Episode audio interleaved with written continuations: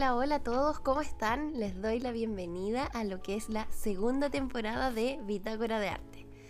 Así que ya después de más o menos casi dos años parece que había dejado en pausa este proyecto, con mucha pena por supuesto, porque como saben, para mí la Bitácora de Arte es un proyecto educativo al cual siempre he querido dedicarle tiempo, toda mi energía, porque el arte, el diseño y el vestuario son cosas que me apasionan, pero profundamente eh, el arte es algo que está en mi día a día, en lo que hago, cómo trato de vivir y en las cosas que voy observando todos los días. Y bueno, quería contarles brevemente en qué estaba este tiempo y por qué puse en pausa este proyecto. Bueno, el primer motivo es el tiempo, obviamente. Por esa época decidí estudiar un magíster en historia del arte y eso francamente me consumió, pero mucho, mucho tiempo, mucha energía. Tenía clases prácticamente todos los días en las noches y la verdad es que así no se puede. Así que estaba literalmente consumida. Y bueno, también mi trabajo, eh, yo soy docente y trabajo haciendo clases en las carreras de diseño de vestuario, diseño de ambiente y todo lo que es ese mundillo. Y la verdad es que entre hacer las clases, corregir las pruebas, las cosas administrativas que había que hacer, en realidad no había mucho tiempo para poder seguir desarrollando esto. Anímicamente también tuve un año un poco complicado. Pero bueno, yo creo que lo que importa es que ya estoy aquí de vuelta, con toda mi energía renovada para seguir en esto, como les dije. Eh, este es uno de mis grandes proyectos, algo que quiero seguir impulsando. Así que bueno, si les gusta todo el contenido de arte, diseño, vestuario, les pido que me sigan en mis redes sociales, principalmente en Instagram, que es guion bajo, bitácora de arte, que compartan y sigan el podcast en Spotify. Y bueno, también quería aprovechar de darles una noticia. Y es que pronto voy a abrir un nuevo espacio de aprendizaje donde vamos a poder hacer una comunidad en torno a todo lo que es la historia del arte, el diseño, el vestuario, ¿cierto? Y también para la parte artística y creativa que lleva cada uno dentro. Y quiero darles la noticia primero a ustedes que me escuchan. Prontamente la Bitácora de Arte va a tener un espacio en Patreon. Y para los que no saben, eh, Patreon es una plataforma de suscripción mensual donde si ustedes se inscriben, yo todos los meses los voy a guiar a través de este camino de aprender sobre historia, ¿cierto? Y también desarrollar su lado creativo. Esta suscripción también va a incluir una clase mensual online en vivo, ¿cierto? Para que podamos juntarnos, conocernos, aprender sobre historia del arte y así como para darles otro gran spoiler de una de las cosas que vamos a encontrar en esta plataforma es que vamos a hacer un club de lectura y vamos a estar leyendo el libro Historia del arte de Gombrich de principio a fin.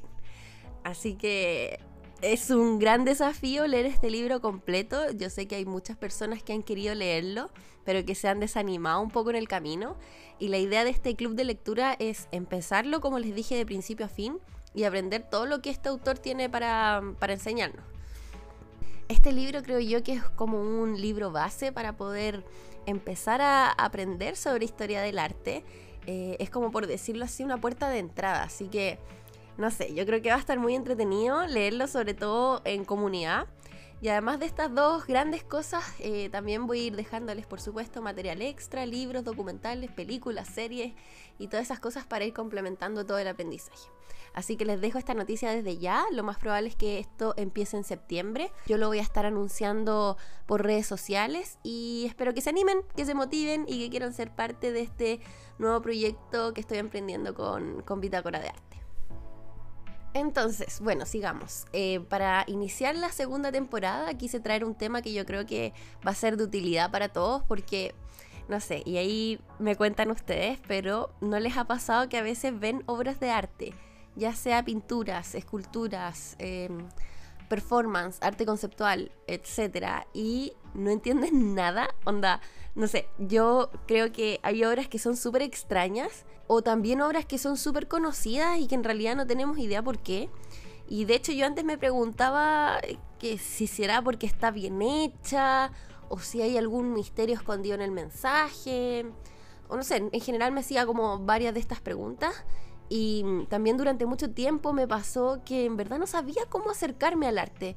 Eh, porque para serles honesta, yo siento que hay muchos obstáculos para poder entender el arte de una manera clara y amigable, por decirlo así. A veces los libros de arte o las teorías están escritas de forma demasiado compleja, con palabras muy rebuscadas, em, o las etiquetas en los cuadros de los museos de nuevo nos vuelven a confundir. A veces también pasa que es un poco difícil distinguir entre estilos diferentes o movimientos artísticos. Y bueno, en fin, un, sinfín de cosas que en principio hacen que acercarse al arte sea difícil, sí es difícil. Eh, ¿Para qué estamos con cosas? Se pone, se pone bien complicado. Entonces el día de hoy me gustaría que habláramos un poco sobre cómo mirar una obra de arte y la verdad es que yo creo que este es un capítulo que podría dar incluso para dos o tres partes porque en realidad hay varios acercamientos o teorías que podríamos abordar. Em, y yo creo que también es importante hacernos un cuestionamiento sobre las funciones del arte, más allá de preguntarnos qué es arte y qué no, eh, que también es un tema que quiero tocar en esta temporada, ojalá. Creo que es importante preguntarnos para qué sirve el arte, ¿cierto? Y de nuevo, creo que hay varias perspectivas desde las cuales podríamos preguntarnos esto pero creo que es importante que también nos centremos en cuestionarnos si el arte sirve para hacernos preguntas, que si somos nosotros los que interrogamos a una obra de arte o si en realidad es la obra de arte la que nos interroga a nosotros. Y yo creo que es importante preguntarnos esto porque yo creo que una de las principales razones, o por lo menos en mi caso, eh, por las cuales me intereso en, una obra es lo que me lleva a preguntarme o por lo que yo puedo preguntarle a esta, a esta obra. Bueno, y volviendo a cómo mirar o cómo interrogar una obra, porque después podemos hablar sobre cómo la obra nos interroga a nosotros, ¿cierto? Creo que hay, como les decía, varios puntos de vista. Y primero que nada, yo creo que hay que entender qué es lo que es una interpretación. Y si nos vamos a nuestra fiel pero no tan querida RAE, interpretar algo es explicar o declarar su sentido, traducir algo, explicar acciones o sucesos y finalmente ordenar y expresar la realidad de un modo personal. En pocas palabras, eh, interpretar es de alguna forma traducir y explicar lo que se está recibiendo. Y en el acto de interpretación hay varios pasos. Eh, primero es cuando captamos la información a través de nuestros sentidos, ¿cierto? O de nuestra inteligencia, de nuestro intelecto. Eh, y el segundo es cuando leemos esa información, que eso quiere decir que tratamos de decodificar o descifrar esta información. Y por último, la transmisión de esta. Eh, que es parte importante también del proceso interpretativo, porque también es importante poder explicar a otros lo que nosotros hemos interpretado. Pero dentro de todo este proceso de interpretación, igual hay algo que hace especial al arte, y es que el arte nunca concretará interpretaciones, porque de alguna forma es algo que en muchas ocasiones se nos presenta como subjetivo, y esa es una de las razones por las que eh, nosotros los espectadores debemos participar activamente de este proceso de entender la obra de arte. Bueno, y dicho esto, volvamos a la obra de arte en sí y veamos algunos enfoques que podemos tomar cuando nos enfrentemos a este proceso de interpretación. Yo creo que sobre todo para los que somos personas que trabajamos visualmente o que estamos acostumbrados a trabajar con las imágenes, la composición es una de las primeras cosas en las que nos fijamos. Y una composición básicamente es una estructura visual de los elementos que están dentro de la obra, que puede referirse al orden, por ejemplo, a los tamaños de cada elemento o su ubicación dentro del plano, etc. Y desde ahí nosotros podemos iniciar todo un nivel de lectura. Y mm, primero, un primer nivel de lectura se relaciona con lo descriptivo. De hecho, este es un método muy usado por historiadores del arte. Hay un autor llamado Erwin Panofsky que propone varios niveles de lectura que tienen que ver con la descripción o como él le llama, un acercamiento preiconográfico. Y bueno, en esta oportunidad le podemos llamar eh, lectura denotativa, que quiere decir que nos enfocaremos en observar el qué, más que el cómo, el qué. Y esto quiere decir que nos vamos a sacar nuestros lentes subjetivos y nos vamos a centrar meramente en lo objetivo. Como les decía anteriormente, analizar la composición va a ser también una lectura objetiva, porque con la composición, como les decía, nos fijamos en las posiciones, en las direcciones, en los puntos de énfasis, etc. Y desde aquí vamos a centrarnos también en señalar eh, elementos que nosotros podemos percibir con nuestros sentidos, por ejemplo, el color, ¿cierto? Eh, ¿Qué colores hay? Eh, de qué tamaño es la obra, em, el espacio, o incluso si podemos estar frente a la obra, su textura, ¿cierto? Su olor y todas esas cosas que a veces en realidad no es tan posible conocer eh, si no estamos frente a la obra, ¿cierto? Pero en general fijarnos en lo que es el color, qué colores hay, eh, tamaños, espacios, ¿cierto? Organización, etcétera y también nos podemos centrar en, los elementos que componen una obra. Por ejemplo, eh, si hay personas, hay objetos, hay ambientes concretos, etc. Y de esta forma también podemos darnos cuenta cuáles son los elementos principales y cuáles son los elementos secundarios que giran alrededor de este elemento principal. Eh, por ejemplo, si pensamos en una de las obras más conocidas por todos, que es la Mona Lisa, vemos que hay un personaje, que es obviamente la Mona Lisa, que está ocupando un lugar principal dentro de la obra. Entonces ese sería el elemento principal, ¿cierto? Está de manera muy clara, pero en el fondo tenemos toda otra cantidad de información, pero que en realidad se encuentra en un plano secundario, ¿cierto? Entonces lo leemos en un segundo lugar. Bueno, una vez hayamos como resuelto esto, podemos volver a ponernos nuestros lentes subjetivos y hacer una lectura connotativa que tiene que ver con los significados, ¿ya? Eh, y en un primer nivel podemos acercarnos a un nivel interpretativo y eso quiere decir que podemos sacar conclusiones de las cosas que estamos observando desde lo que nosotros conocemos, ¿cierto? Y aquí las interpretaciones pueden variar porque, por ejemplo, nosotros podríamos ver una obra donde se presenta mucho color rojo o un vestido de una mujer eh, rojo, ¿cierto? Y podríamos asociarlo con sangre, ¿cierto? O peligro, pero también podríamos asociar ese color con el amor, con la pasión, etc. Y eso va cambiando de cultura a cultura. Creo que es súper interesante que en algún día podríamos hablar sobre teoría del color y, el significado de los colores en distintas culturas, porque de verdad que las diferencias son súper grandes.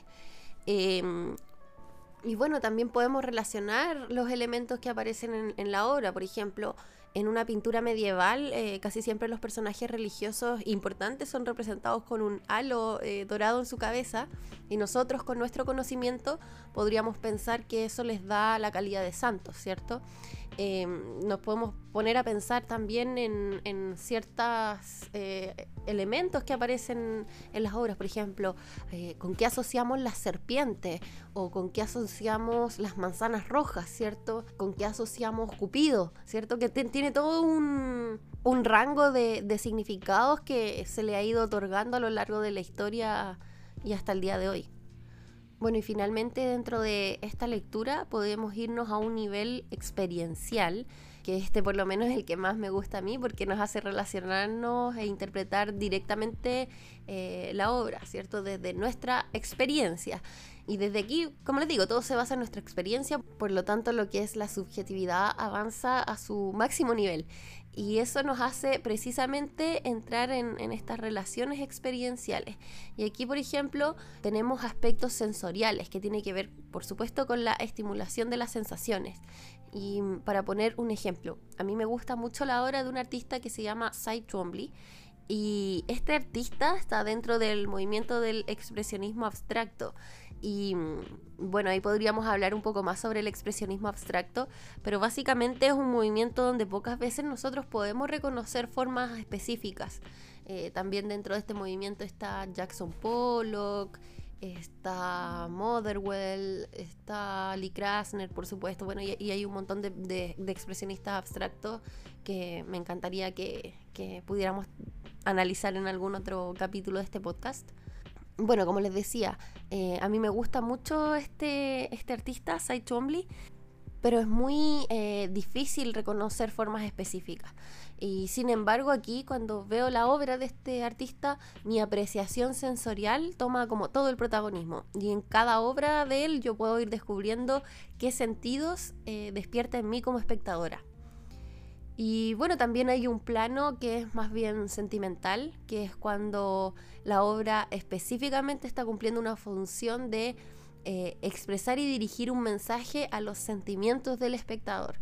Y aquí, por ejemplo, podríamos ver una obra que esté representando una escena muy conmovedora o muy dramática, por ejemplo, eh, La Balsa de la Medusa, que es una escena donde se puede ver mucho drama, mucha gente sufriendo, ¿cierto? Y bueno, en general conmueve mucho los sentimientos de, las personas cuando los ven.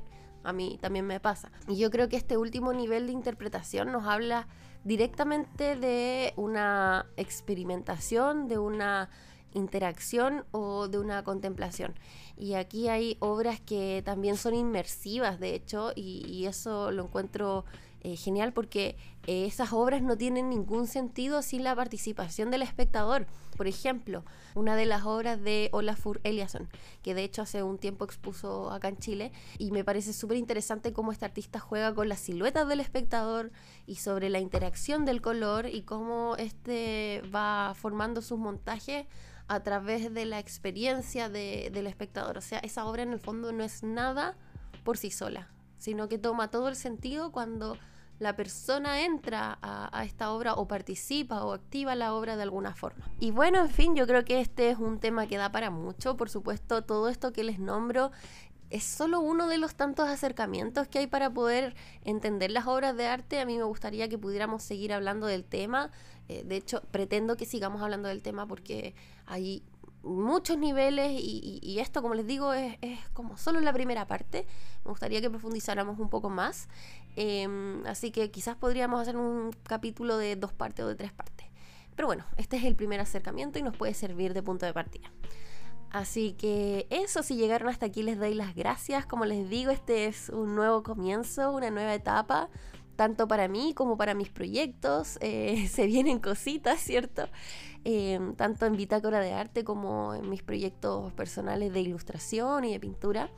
Así que les doy las gracias también por la paciencia que han tenido todo este tiempo. Sé que he estado súper como desaparecida y se ve como muchas promesas de cosas que quería hacer antes y la verdad es que me fui apagando con el tiempo y, de hecho varias personas me preguntaban cuándo iba a volver el podcast o, las publicaciones y cuando me preguntaban en realidad yo me sentía súper feliz de darme cuenta que en realidad habían personas que estaban recordando lo que, lo que yo estaba haciendo. Eh, y eso me da un impulso súper grande para seguir eh, con todo esto. Así que me despido por hoy. Eh, recuerden compartir este capítulo para que otras personas puedan escucharlo y también para poder hacer que este proyecto siga creciendo. Un abrazo y nos vemos muy muy pronto.